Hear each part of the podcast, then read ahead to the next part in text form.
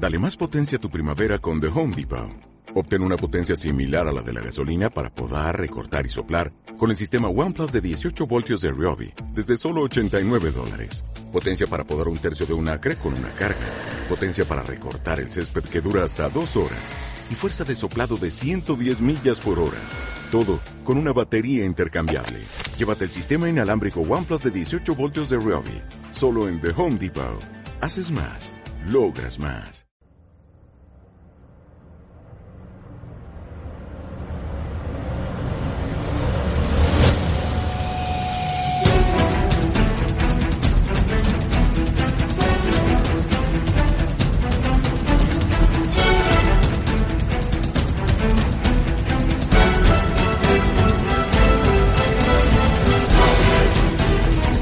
Buenas tardes y bienvenido a un nuevo programa de Un Silbido en la Niebla.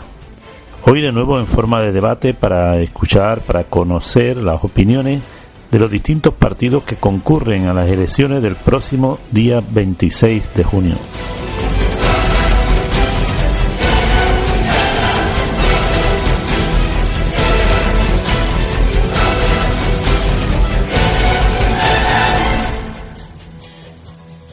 Bueno, pues de nuevo, seis meses después nos encontramos en un nuevo debate, todavía intentando formar gobierno en este país, y un silbido a la niebla, a través de Radiópolis, ha querido conocer de nuevo la opinión de las organizaciones políticas que se presentan a las próximas elecciones del, del 26 de junio. Y para ello contamos con la presencia en este momento de Javier Portero, que es responsable de Nuevas Generaciones, que nos hablará en nombre del Partido Popular. Buenas tardes, Javier. Muy buenas tardes. Eh, tenemos también a Juan Carlos Razo, cabeza de lista por- al Senado por el Partido Socialista Obrero Español. Buenas tardes, Juan Carlos. Buenas tardes y gracias por vuestra invitación. Tenemos a Marta Domínguez, que ya estuvo con nosotros en otro debate en las mismas elecciones, la primera parte, digamos, que es número 4 al Congreso por Sevilla en la lista de Podemos. Hola, buenas tardes, Marta. Hola, buenas tardes. Eh, contamos con Francisco Barja, que es primer candidato en la lista del Congreso por el Partido Comunista Obrero Español. Buenas Hola, tardes, Pa- hola, buenas tardes. Y teníamos también invitado, y hasta última hora teníamos su confirmación eh, por Ciudadanos a Fidel Prieto, pero que por asuntos personales pues no ha podido estar aquí hoy con nosotros. ¿no? Bueno, y para comenzar, a mí me gustaría preguntarle a nuestros invitados eh, qué consideráis que ha pasado tras las elecciones de diciembre para que no tengamos gobierno a esta altura. ¿no? ¿Cuáles han sido las causas, según vosotros, para que no se haya llegado a ningún acuerdo para la formación de ningún gobierno? Por ejemplo, ¿quién quiere hablar primero? Eh, Marta, te Me tocó. toca romper el hielo. Aquí el que no pide la palabra le toca. Bueno, yo, yo creo que si esta, esta legislatura extraordinariamente corta ha servido para algo, es para, para ver hacia, hacia quiénes miran cada, cada grupo político para, para establecer su- sus alianzas, que, que no son otras cosas que, luego eh, el contenido de lo que se va a poner en práctica. Entonces yo creo que, que lo que sí se ha dibujado en estos meses en el Parlamento es hacia dónde mira cada partido eh, para poder conseguir esa alianza. En ese sentido, nosotros teníamos, teníamos claro que queríamos una, una opción de progreso eh, donde, a pesar de las diferencias que teníamos con, con partidos como, como el PSOE, eh, considerábamos que, que sí podíamos encontrar puentes y que sí podíamos encontrar eh, alianzas. Eh, el, PP no ha encontrado en ningún momento, lo- no le han dado los números para poder plantear ninguna opción y, y el PSOE en este caso pues apostó por una opción que a pesar de que no le daban lo- los números consideraban que, que- que, bueno en ese momento eran hacia donde donde donde quería mirar que era el que era con Ciudadanos y con las políticas económicas de Ciudadanos y eso, en definitiva, es lo que ha hecho que hayamos tenido un empate que nosotros llamamos catastrófico y que, y que desgraciadamente, bueno, pues nos, ve, no- nos veamos en esta nueva situación, eh, aunque, sí, aunque sí creo que, que hay una oportunidad de que sea la ciudadanía la que una vez después de haber visto todo bueno, pues todo, todo, todas esas opciones de cada partido pueda, eh, con su voto, desempatar. ¿Alguno quiere aportar algo más? Juan Carlos, por ejemplo. Sí. Bueno, yo eh, primero quiero romper un poco lo, de este concepto que se está utilizando de segunda vuelta para dejar claro que en España no existe la segunda vuelta.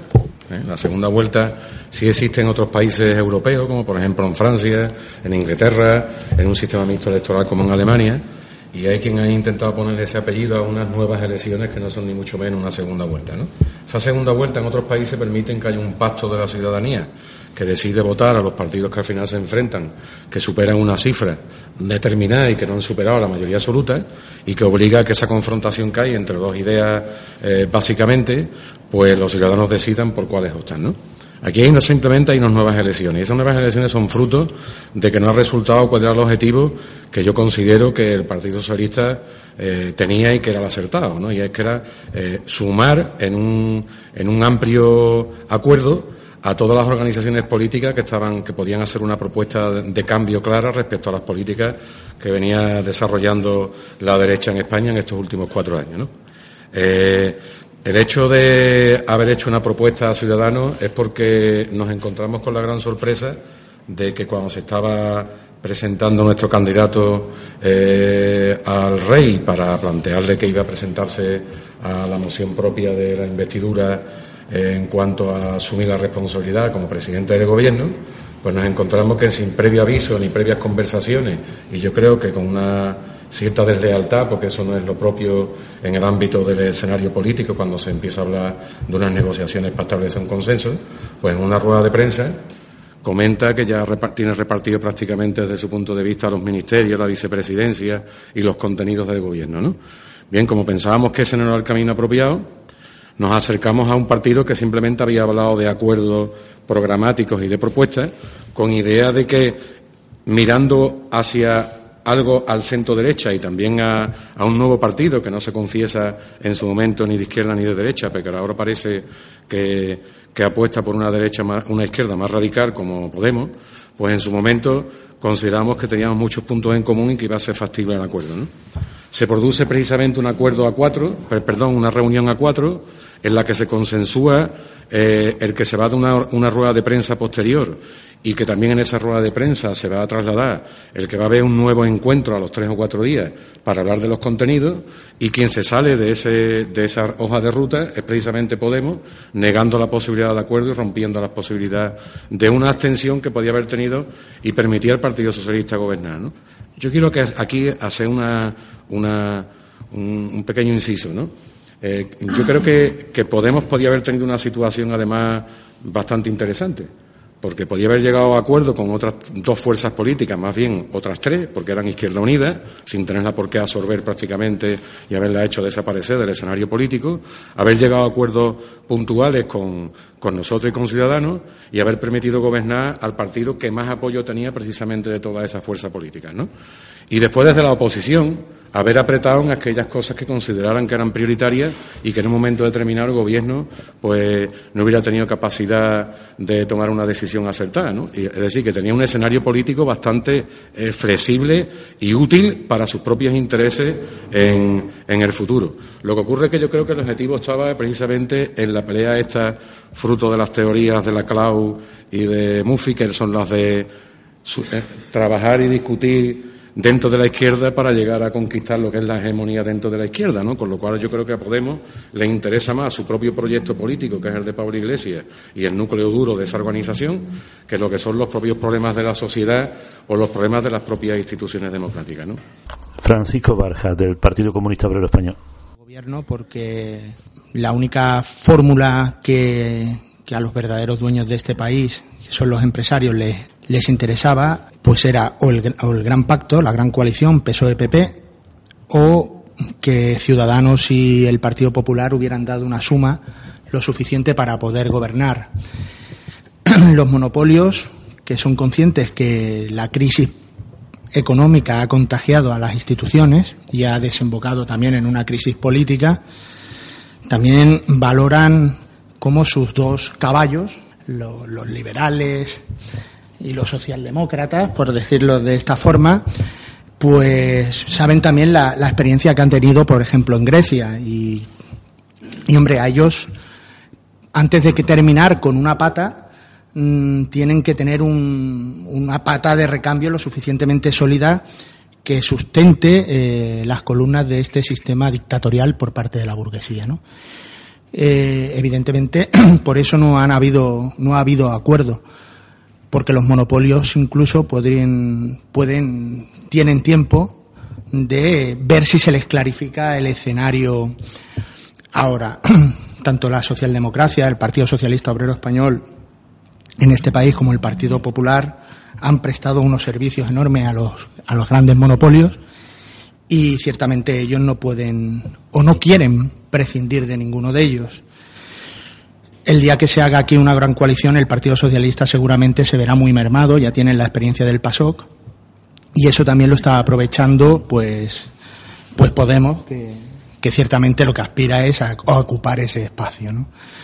Entonces entiendo yo que no ha habido gobierno fundamentalmente porque la gran burguesía no ha tenido necesidad en tanto y en cuanto también ve que el panorama político que hay tampoco le es terriblemente adverso, no, ve ninguna fuerza y eso ya lo dijo Juan Rosell refiriéndose a Podemos en el mes de, de noviembre que, que, a él no le preocupaba ni tan siquiera a Podemos porque en su programa electoral él no entraba a valorar eh, las palabras que se decían en campaña electoral pero sí que evaluaba los programas y veía que no había ninguna opción rupturista en el tema, en el tema económico y de dominio de la burguesía, ¿no?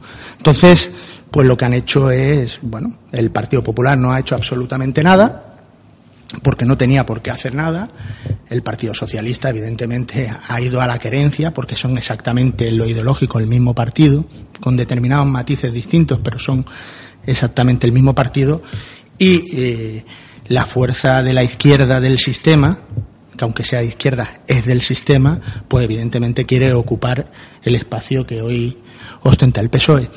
Y bueno, y ya están diciendo la Unión Europea de que cuando pasen las elecciones habrá que haber un recorte de 8.000 millones de euros mínimo y diga y también han dicho que sea el gobierno que sea, porque saben muy bien que ningún gobierno que pueda componerse hoy con las fuerzas con la correlación de fuerzas que hay, va a cuestionar las políticas imperialistas que emanan desde el bloque imperialista europeo, que es la Unión Europea. Y de eso ya también tienen una experiencia porque se ha visto lo que ha hecho Siriza en Grecia. Eh, Javier, ¿quiere intervenir? Eh, sí, bueno, eh, hablando del por qué, ¿no? Vamos a tener una repetición de unas elecciones, pues del Partido Popular lo tenemos más que claro. Es decir, aquí el responsable de que el conjunto de los españoles tengamos que repetir unas elecciones el próximo 26 de junio tiene nombre y apellido y es el señor Pedro Sánchez. Es decir, un señor que en lugar de respetar la voluntad que quisieron los españoles el último, en las últimas elecciones del 20 de diciembre, que es que el Partido Popular gobierne con determinados apoyos para acometer las reformas necesarias en función de temas educativos, temas laborales, temas que realmente no les preocupan al conjunto de los españoles. Y aquí hay un señor, Pedro Sánchez, que tenía como única obsesión llegar a la Moncloa. Le daba exactamente igual, exactamente igual cuál es el interés general de los españoles, el interés del propio Partido Socialista, incluso el interés de las propias instituciones ¿eh? del Estado. Él quería a toda costa ir hacia la Moncloa y no ha dudado, no ha dudado en intentar, por un lado, medio engañar a determinados partidos. No ha dudado en decirle a sus votantes eh, que, mm, bueno, ¿qué es lo que vamos a hacer? ¿Con quién nos queremos unir cuando realmente lo que ha hecho es una verdadera pantomima y ha, y ha jugado con algo tan importante como es el esfuerzo que ha hecho el conjunto de los españoles en estos cuatro últimos años para salir de la crisis, para poder tener más oportunidades y sobre todo, algo muy claro, es que la recuperación económica vaya llegando a las familias. Y eso es lo que el, señor Pedro Sánchez ha evitado. Aquí ahora mismo nos encontramos en un o sea, eh, en una distinción entre dos partidos, ¿no? Un partido que cree en la estabilidad, un partido que cree que tenemos que seguir acometiendo reformas, un partido que cree en la Constitución, que cree en la democracia, frente a otro partido ¿eh? que es, y todas las encuestas lo están dando y todo eh, lo que vamos conociendo en prensa, pues que bueno, que el Partido Socialista ya está totalmente desbancado en cuanto a lo que es una alternativa seria de gobierno, desbancado a la tercera posición, y nada más que hay que ver como muchas veces hablamos, ¿no? Desde Peñaperro para arriba, el Partido Socialista es o cuarta o incluso quinta fuerza política. Es más, en Madrid, por ejemplo, es cuarta fuerza política. Si nos vamos a otros lugares del territorio español, es que mm, llega a ser hasta la sexta en algunas. Por lo tanto, el Partido Socialista hoy por hoy ya no es una alternativa real. Y ahora mismo los españoles tienen que ver si quieren un partido serio, con experiencia, que cree la estabilidad, y que vaya creando empleo, que se ha visto en los últimos datos ¿eh? de empleo que conocimos hace una semana como ya hemos bajado de los cuatro millones de parados que nos dejó el señor Rodríguez Zapatero hace cuatro años, que es que a la gente se les olvida. Por lo tanto, eso es lo que ofrece el Partido Popular frente a un partido que quiere instaurar aquí, pues bueno, determinadas políticas que a los españoles nos cogen muy lejos, ¿eh? muy lejos. Un partido que ya no es nada nuevo, porque es que todos los comunistas, ¿no? El viejo partido comunista, hoy por hoy ya es Podemos. Es que estamos hablando que radicales, extremistas, todo lo que es el arco de la más, de la más izquierda de este, de este país, pues está aglomerado en Podemos. Por lo tanto, aquí los españoles tienen que, decidir el próximo 20, 26 eh, de junio qué es lo que realmente quieren. Y por lo tanto, en eso está el Partido Popular, en seguir creando empleo, en ir bajando los impuestos, en que seamos creíbles en Europa y sobre todo que sean las pequeñas y medianas empresas y las familias el verdadero centro ¿eh? de atención en la creación de empleo. Y ahí es donde va a estar el Partido Popular. Eh, Marta, eh, quería hacer algún comentario ¿no? sobre este tema. Eh, comentar que, bueno, es cierto que, que, en, estos meses, a veces, nosotros concretamente hemos podido cometer algunos errores cuando hemos tendido la mano, porque no lo hemos hecho de, no nos hemos, nos ha faltado comunicación y quizás hemos errado a veces en la forma de plantearlo. Yo sí creo que había una, algo que estaba en la base de la primera vez que le tendimos la, mano al, al PSOE y era una preocupación la preocupación de, de necesitábamos tener garantía. La mayor parte de, eh, bueno, de la, Podemos lo forman miles y miles de personas, están las caras, las caras más visibles, pero muchísima gente menos, menos visible, que nos hacía falta garantías, porque habíamos visto cómo eh, las buenas promesas que habíamos encontrado en campaña eh, eh, en los últimos años, tanto del PSOE como del PP, luego no se convertían en hechos. Entonces, de alguna manera, eh, necesitábamos esa garantía. Y ahí puede que no que nos equivocáramos en la forma, la forma de plantearlo, en la forma de, de, de decirlo, pero desde luego creo que lo que nos jugábamos era lo suficientemente importante y teníamos margen de tiempo para reconducir esas negociaciones y, llegar a puntos de encuentro cediendo y, y, poniendo cada uno de su parte. Lo que sí, lo que sí que no podíamos hacer era abstenernos ante, ante un gobierno donde, donde estaba Ciudadanos.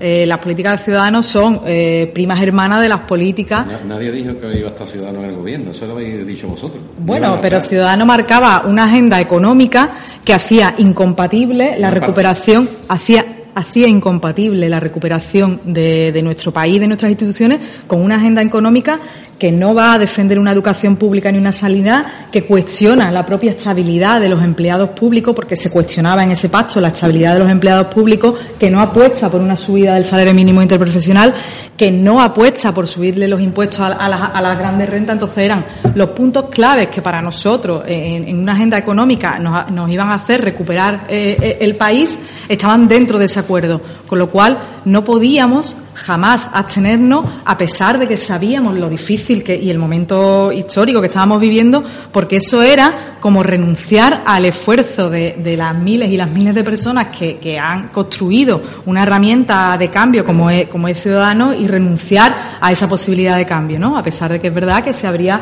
eh, una situación difícil como, como es el, el, esta, estas nuevas elecciones.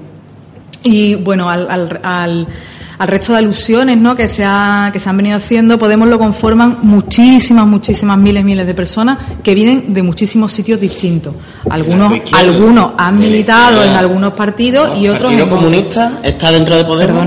Perdona, perdona, hay en Podemos, si uno comprende si uno comprende, si uno comprende, se enteren realmente lo que componen Podemos. El Partido Comunista está incluido. Podemos lleva está incluido.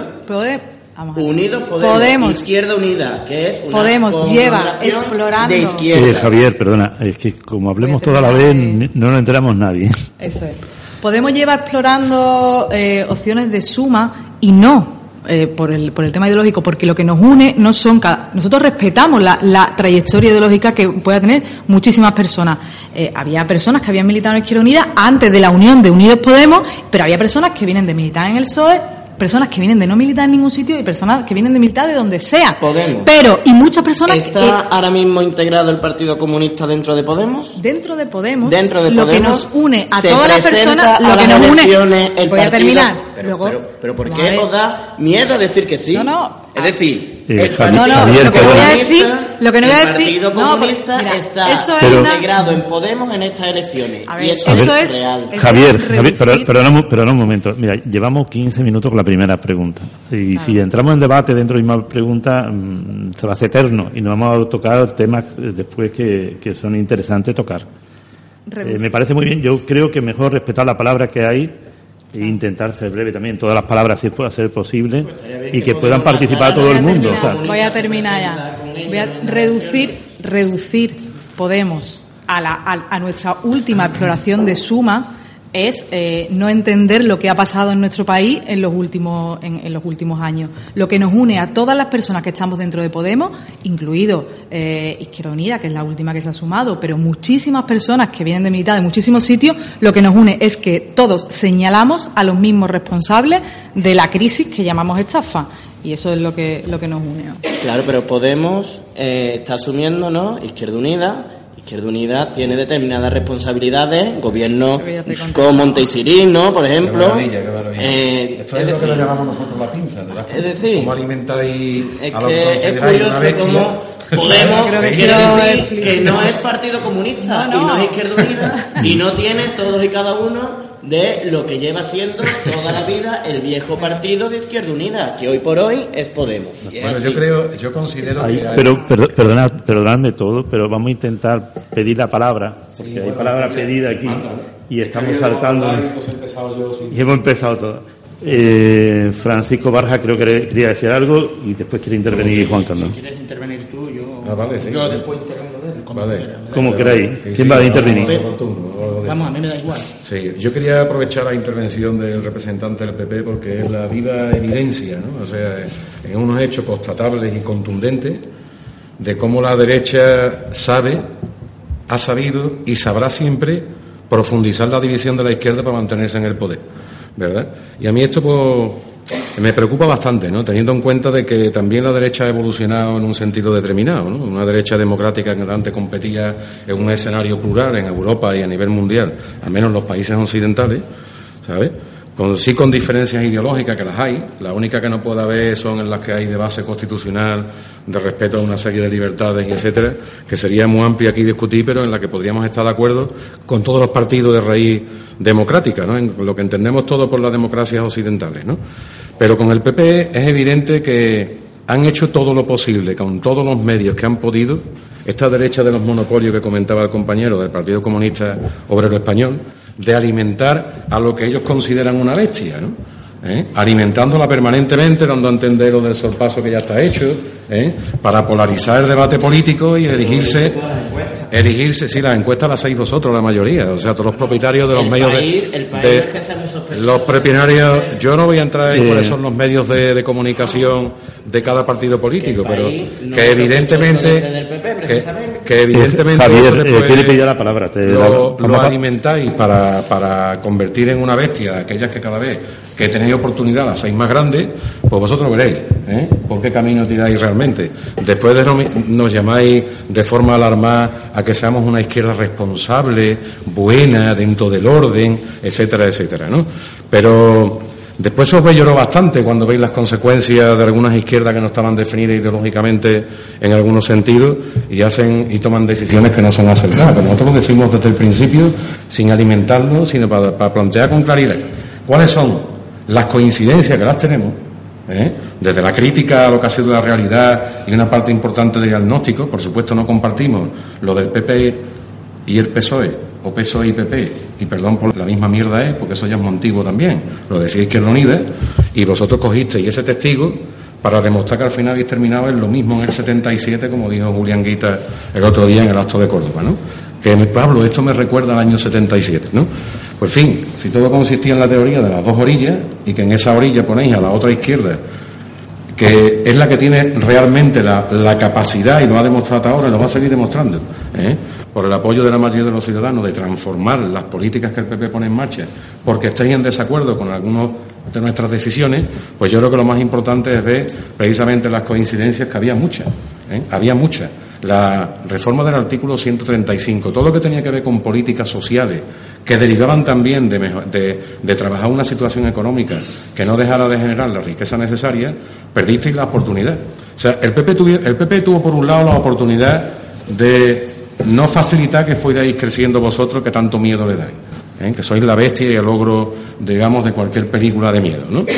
¿Cómo lo podía haber hecho? Pues si dos partidos llegaron a un acuerdo absteniéndose también, porque los dos teníais una oportunidad y un asa en la mano, que lo dan los regímenes democráticos, no otros, pero sí los sistemas democráticos.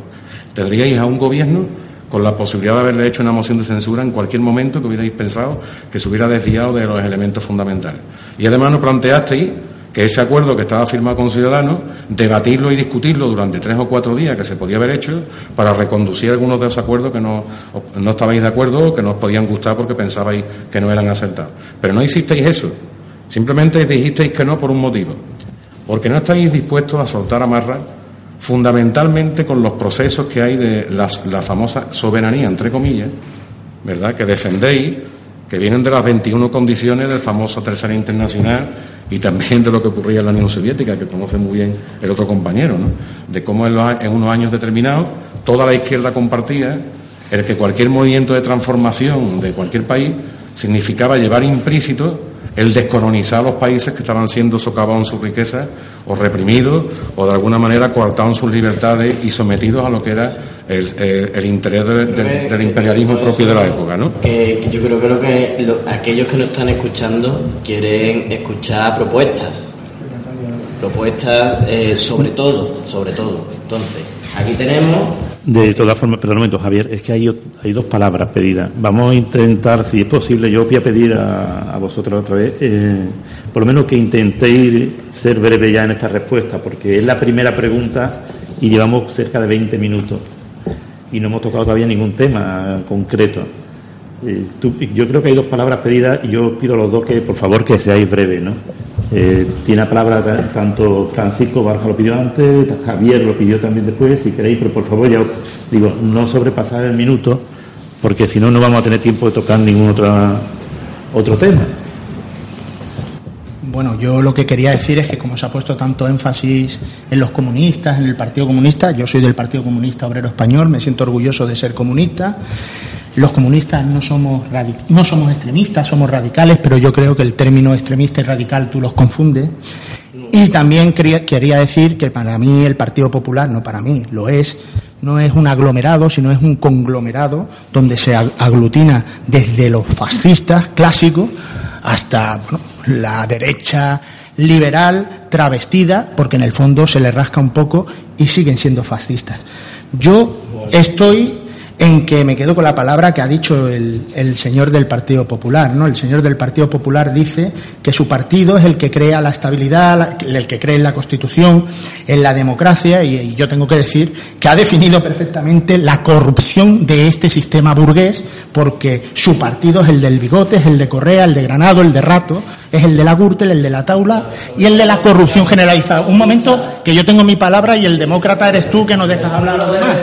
Eh, eh, pero si yo estoy orgulloso del muro de Berlín, igual que los del muro de Berlín, los del muro de Berlín derrotamos al fascismo donde estabais vosotros. O sea que aquí todos venimos de donde venimos y vosotros venís de la División Azul, de Franco y del apoyo a Hitler. Entonces, aquí, un momento, es que, es que eh, no, el demócrata no deja hablar. Estamos Cuando se dicen mentiras Es que y el se demócrata no deja se hablar. dice determinadas cosas que es que Es da que es verdad, de- es que no, es verdad, no da vergüenza sois eso. vergüenza que en el siglo Lo que no estáis acostumbrados es a encontraros con comunistas que no nos 30 avergoncemos años de nuestra historia. Es que se puede 30 hablar. años me vengo usted a hablar de Franco, de divisiones azules o yo no sé qué me está usted hablando. Es que no se puede A ver, puesto a parte parir a los A comunistas. ver, un- yo creo, ahora, ahora mismo el debate ha entrado en de un- fascismo y no fascismo, hombre, por eh, favor. ahora mismo, eres, lo sois. a ver, vamos a intentar, Es que no pienso tolerar, no lo pienso tolerar. A mí me da igual lo que tú el- toleres, déjame el, el que tiene que moderar, deja que se- el que Deja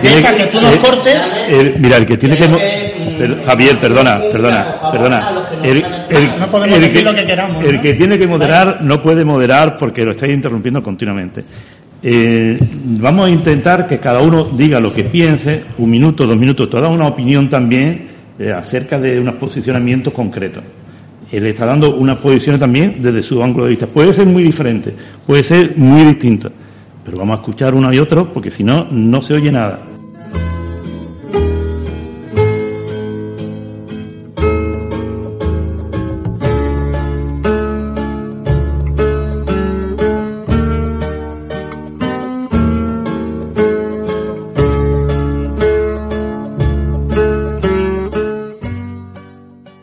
Están ustedes sintonizando Radiopolis en la 88.0 de la FM, el programa Un Silbido la Niebla que hoy eh, ofrece la primera parte de un debate entre organizaciones políticas que se presentan en las próximas elecciones del 26 de junio.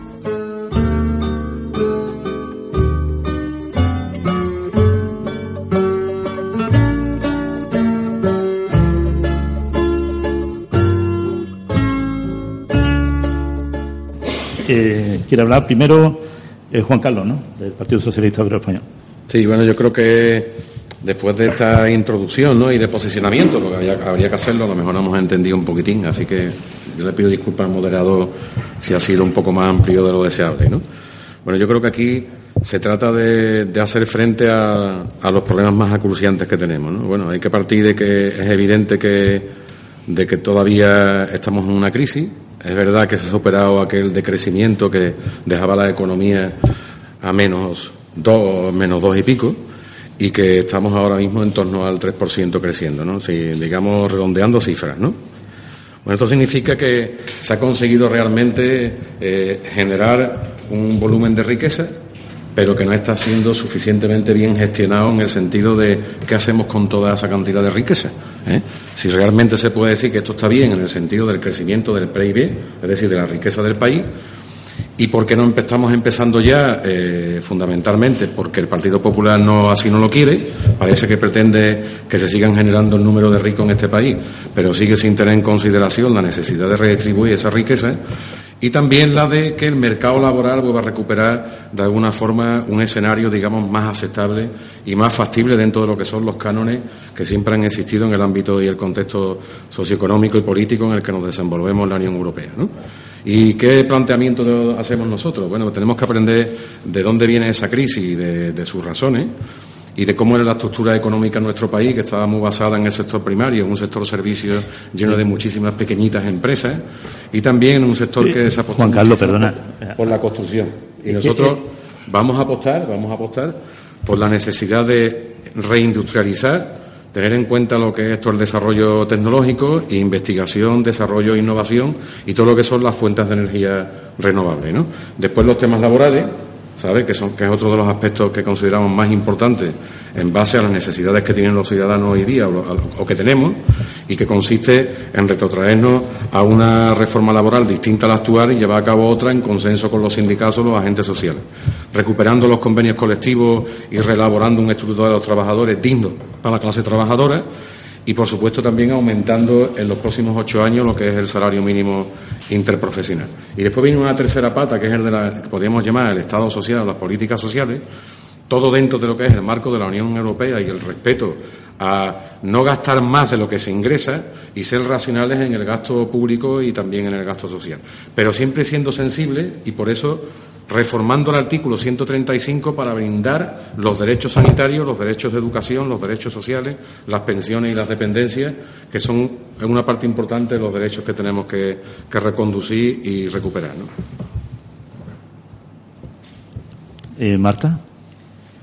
Bueno, yo eh, señalaría tres grandes problemas sobre los que incidir. Eh, uno, el, tema de la corrupción y los fraudes. Eh, necesitamos regenerar nuestras instituciones públicas. La corrupción y el, y el fraude han sido el sumidero por el que se nos escapan nuestros, nuestros recursos públicos y todo nuestro, todo nuestro desarrollo a, todos los niveles públicos, aparte de que provoca un alejamiento absoluto entre las instituciones y, la ciudadanía, con lo cual, bueno, pues una cada vez más desconexión para, para atender adecuadamente a las demandas sociales.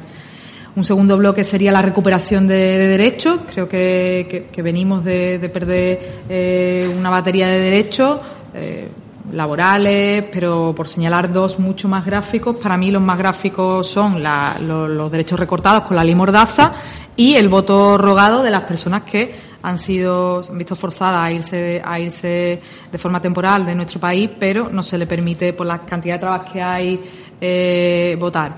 Y por último, el último, el tercer gran problema, yo creo que se han multiplicado los factores de riesgo para caer en, una situación de, de pobreza. Eh, yo creo que tenemos que multiplicar mm, de forma eh, contraria los factores de protección para no caer en las situaciones de, pobreza que, afectan a, tantísimas personas en nuestro país, especialmente a colectivos, bueno, a colectivos no, especialmente a mujeres, que son el 50% de nuestro, de nuestro país, tienen más riesgo de, caer en, la pobreza, en la pobreza. Por poner un ejemplo, eh, antes un factor de protección era el empleo, tener un empleo te, te protegía para caer en una situación de pobreza, ya no es un factor de, protección para caer en una situación de pobreza. Eh, Javier. Sí, bueno, nosotros desde el Partido Popular nos alegra que representante del Partido Socialista haya, pues bueno, alabado la labor que ha hecho el Partido Popular estos cuatro años, ¿no? Como ha reconocido que estamos creciendo, que eh, hoy por hoy la macroeconomía se encuentra mejor, que poco a poco en nuestro país está teniendo más riqueza y todo eso se ha traducido, en, como estamos viendo mes tras mes, en la creación de empleo. Gracias a las políticas del Partido Popular ya hemos bajado de los cuatro millones de parados que había en nuestro país. Y yo creo que ahí, que ahí es donde tenemos que estar todos y cada uno de los que vamos a estar en el próximo Congreso de los Diputados. Primero, porque es lo que realmente hace a las personas libres, el empleo. Lo que realmente dignifica a la persona, el empleo. Y lo que realmente hace que tengamos oportunidades en la vida. Y así lo entendemos desde el Partido Popular. Por lo tanto, el objetivo principal que este partido va a tener de cara al siguiente gobierno va a ser la creación de empleo. Y de hecho, si seguimos ¿no? por esta senda de reforma y por esta senda de medidas, podemos llegar perfectamente a los 20 millones de personas trabajando. Y esto va a repercutir en la economía propia ¿eh? de nuestro país, lo que va a permitir que se puedan bajar aún más los impuestos. Y por lo tanto, desde el Partido Popular queremos que el, eh, el IRPF se baje en dos puntos. Asimismo, queremos seguir apostando por las pequeñas y medianas empresas, por los autónomos, que es que son los que realmente crean empleo en nuestro país. Por lo tanto, queremos seguir aumentando en todas y cada una de las medidas que ya se han llevado a cabo y, lo, y pretendemos extender aún más la eh, bonificación que existe en cuanto a lo que tiene que pagar el autónomo, los 50 euros, ¿no? que actualmente está a los seis meses, pretendemos aumentarlo a un año y queremos igualmente, pues bueno, que las familias, ¿no? Eh, tengan pues un plan especial de incentivos fiscales para bajarle aún más los impuestos. Porque entendemos que el dinero donde tiene que estar es en el bolsillo de las familias. Porque si lo tienen en los bolsillos van a poder eh, digamos, invertirlo en un comercio. Van a crear puestos de trabajo, van a comprar, van a moverlo y por lo tanto eso va a crear riqueza y por tanto empleo. Y ahí, y ahí es donde quiere estar el PP, que se cree empleo. Y tenemos que seguir en determinadas reformas porque es cierto que hay muchos españoles que han encontrado empleo, otros no. Y esa es la verdadera obsesión que tenemos, 20 millones de, de empleo. Pero sobre todo, donde queremos incidir es en mejorar ¿no? la estabilidad laboral, donde pretendemos pues crear una serie de bonificaciones a las empresas que hagan ¿eh? contratos de calidad y que hagan indefinido a las personas. Por lo tanto, estamos hablando que eh, queremos que los primeros 500 euros de la cotización de los nuevos contratos indefinidos y de los contratos temporales que pasen en definido, pues estén eh, sean sean gratis, ¿no? Por lo tanto, es una de las de, son algunas de eh, las principales medidas que llevamos para el principal objetivo que tiene el PP, crear empleo, crear oportunidades y que las familias tengan más dinero en el bolsillo para poder invertir. Eh, Francisco Barja, del Partido Comunista Bueno, yo, yo, he entendido que la pregunta era cuáles son los problemas que hay en el país. He entendido que sea esa pre la pregunta, ¿no? Después aquí cada uno ha respondido lo que ha querido. A partir de ahí también quiero decir que ahora voy a empezar a hablar he sido muy cuidadoso, a pesar de estar totalmente en desacuerdo con lo que se ha dicho aquí, espero que no se me interrumpa, ¿vale? Porque antes se me ha interrumpido y se me ha cortado y no he podido continuar. ¿Vale?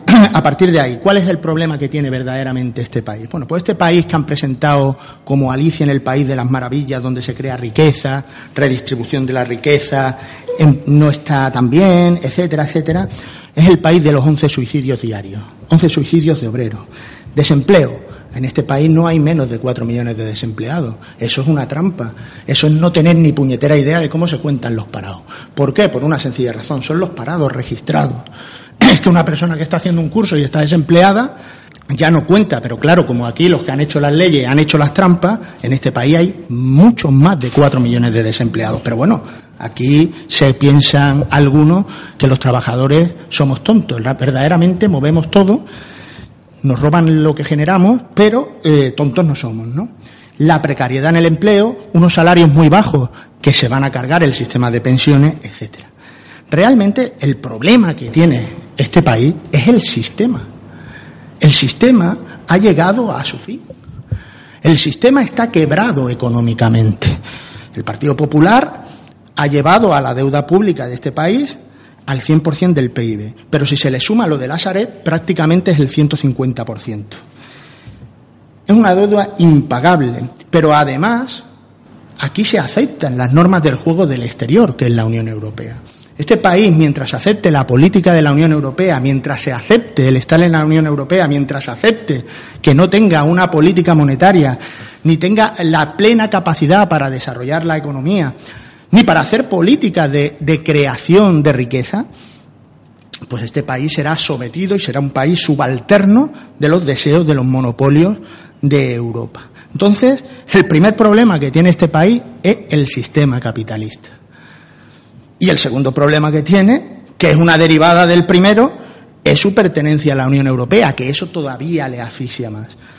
Los trabajadores de este país solo tenemos la única salida que tenemos es romper con este sistema. ¿Por qué? Porque es que la esencia de este sistema es hacer que los monopolios acumulen más, que las multinacionales ganen más. ¿Y, cómo pueden ganar más? Pues apretando más a los trabajadores, asfixiando más a los trabajadores, haciendo que nuestros ancianos se mueran en los pasillos desatendidos, haciendo que aquellas personas que tienen trastornos, que tienen enfermedades, que ne necesitan la dependencia no las tengan. Claro que bajan las listas si se está muriendo la gente. No atendiendo al pueblo, no atendiendo a los niños, no atendiendo a aquellos que los necesitan. Esa es la realidad de este país y eso tiene un nombre. Es el sistema, los empresarios manga ancha a los del sistema, a los que creen en la Constitución, como los casos de corrupción que yo he dicho antes, manga ancha. Pues es que esa es la esencia del sistema. Por lo tanto, lo que falla es el sistema y el máximo problema que tiene eh, los trabajadores en este país es el sistema en sí. Hasta que no se transforme, hasta que no se cambie, pues iremos, en todo caso, a peor. Se ha planteado una cosa, es decir, que yo, por ejemplo, soy de los que no sacraliza absolutamente nada, ni tengo un catecismo que tengo que llevar a rajatabla para cumplirlo, ¿sabes? Pase lo que pase, independientemente de que se caiga el cielo o truene o relampaguee, sino que hay una adaptación permanente y una adecuación a un análisis de la realidad. Y de ese análisis de la realidad yo no he alabado ninguna política económica del PP, he constatado simplemente un hecho. Y es que, como le ha pasado a la mayoría de los países occidentales, decrecían o crecían por encima de cero o, uno, que era poquísimo, ¿eh? y se trata de que el primer reto que tiene una sociedad es que para que realmente genere un nivel de calidad de vida aceptable y digno tiene que tener capacidad de generar riqueza. Y en este sentido, riqueza parece que si nos creemos los datos, se ha generado pasando de menos lo que sea a más tres. Y que eso después pues no se ha gestionado de forma adecuada, además en varios sentidos. El primero, se dedican a bajar los impuestos para que siga aumentando el déficit y también la deuda, para que sigan comprando deuda los de siempre, ¿no? Que se benefician de que paguemos después los intereses todos los españoles, que hay que pagarle, ¿verdad? En las pensiones, pues ya estáis viendo lo que dice aquí, que le van a bonificar los primeros 500 euros todos los meses durante el primer año. Perdona, a ver, estás diciendo que 500 euros lo vaya a, subvencionar a, todas las contrataciones cuando habéis dejado el, fondo de reserva de las pensiones en este país, que tenía 65.000 millones, que se dice muy pronto, ¿eh? de superávit, 65.000 millones el fondo de reserva que tenía, para dar respuesta a las situaciones estas, y ha bajado casi a la mitad. ¿Eh? y seguimos tirando de él para pagar otras cosas. Y después, por supuesto, no solo la política fiscal, es que la deuda ya supera el 100% de la riqueza del 3%, del 3 que se crea. Y es que resulta que también la política laboral que se está haciendo no permite que podamos después pagar las pensiones. Entonces, eso necesita que se tomen medidas que vayan en el sentido contrario. Y si queremos que funcione, tienen que ir en un sentido distinto al que está, porque el que está nos lleva nada más que por un camino. ¿eh? por uno solo. Si el PP, evidentemente que ha conseguido generar esa riqueza del 3 y algo por ciento, pero con las medidas que no son las apropiadas, para que a lo mejor habiendo crecido bastante menos, redistribuir la riqueza de otra manera. ¿eh? Pues manteniendo unos servicios públicos que además en un país como el nuestro, donde se habla mucho de la clase media, que efectivamente existe, pero que no es como la clase media alemana ni la de los países escandinavos ni la norteamericana. Es que somos clase media en tanto en cuanto tenemos unos recursos económicos de retorno que no lo vemos materialmente, fruto de un sistema de educación pública, un sistema sanitario público y gratuito, un sistema de dependencia, un sistema de políticas sociales, un sistema de redistribución de, digamos, de solidaridad intergeneracional como las pensiones. Si eso no fuera así, aquí no habría clase media. Aquí lo que habría serían como está pasando ahora y que puede crecer si se sigue con la misma política económica y la misma política laboral, es que haría falta apoyar a estos trabajadores que aun teniendo un salario es tan deficitario que necesitaríamos poner en marcha lo que le llamamos nosotros una renta mínima vital. No una renta básica que la podría cobrar todo el español independientemente de los ingresos que tienen o la renta, sino para aquellos que realmente lo necesitan y sería aquellos que, no, que, tienen una renta, digamos, inferior al salario mínimo interprofesional o que bien con el número de sus familiares y con niños en esa familia no llegan a unos, ingresos mínimos dignos y que tendríamos que compensarlo a través de los presupuestos del Estado con una nueva, con una nueva prestación. ¿no? Y eso significa redistribuir la riqueza. Si los trabajadores se, están incorporando y, y arrimando el hombro a generar toda esa cantidad de riqueza que tanto defendéis vosotros, digamos, de esa manera tan espectacular, ¿eh? a veces ayudáis a que retorne ya de alguna vez alguna cantidad, ¿no? En mejorar los servicios públicos, la educación, una renta mínima para aquellos que llevan parados de larga duración, mayores de 45 años, jóvenes que no tienen ni, siquiera el título de primaria o de secundaria para que se formen primero en obtener esos, esas titulaciones y después incorporándolos a la formación profesional. Es decir, que ahí hay donde repartir ¿eh? de manera que se establezca un sistema de convivencia y de cohesión social que como sigamos por este camino va a llegar a lo que hemos visto aquí en, alguna ocasión ya, a la confrontación fruto de la polarización y la falta de generosidad y solidaridad de una clase social, ¿sabe? Que no está dándose cuenta precisamente de que parece que por lo bien que vive no es consciente de la situación de muchísimos millones de españoles y españolas. Eh, Javier, eh, por favor, intentad ser breve ya. Yo voy a ser muy breve porque la verdad mm, yo ya me puedo ir tranquilo, ¿eh? después de escuchar representantes del Partido Socialista. Yo entiendo que el Partido Socialista esté nervioso porque eh, va a dejar de ser, eh, ¿no? Eh, va, a va, a dejar de liderar la, la oposición en España. Ya está hablando aquí de renta básica, de paguita, de, es decir, me suena, me suena mucho al discurso no de Podemos, ¿no? Y de estos partidos que, la diferencia es notable. ¿eh? Pero mira, yo quiero, yo quiero un ejercicio muy, muy básico, ¿vale?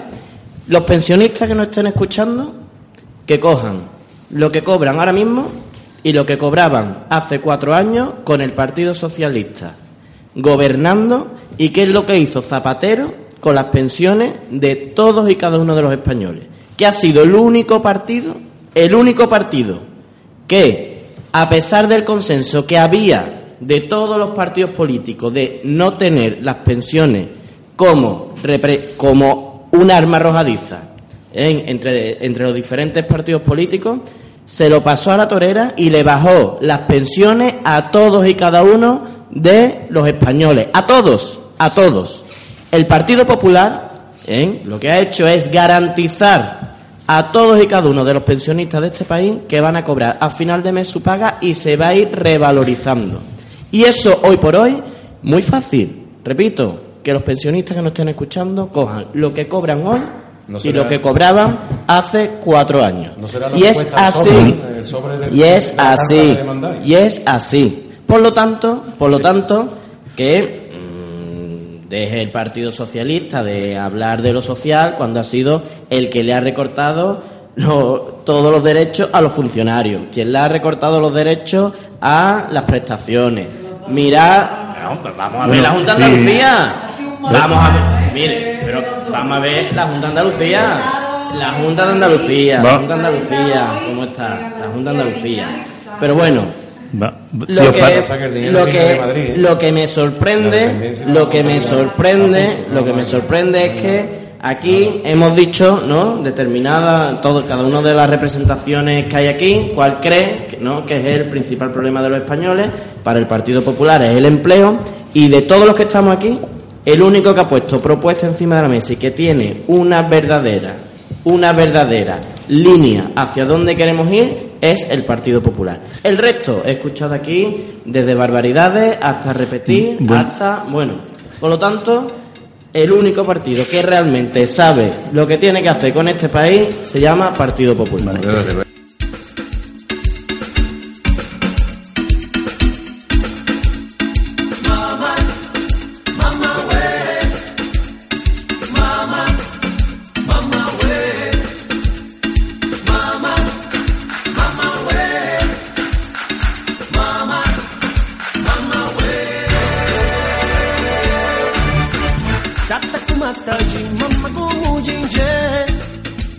Autoestima alta del representante del Partido Popular en el debate, en este primer debate, damos por finalizado nuestro programa de Un Silbido en la Niebla.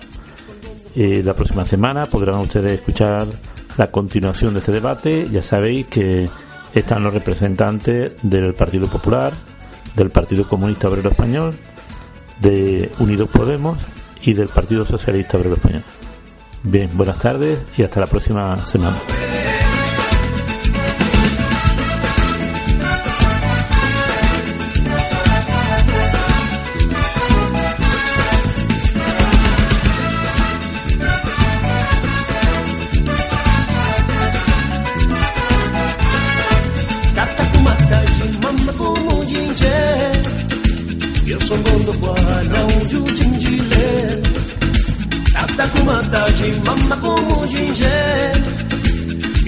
mundo fue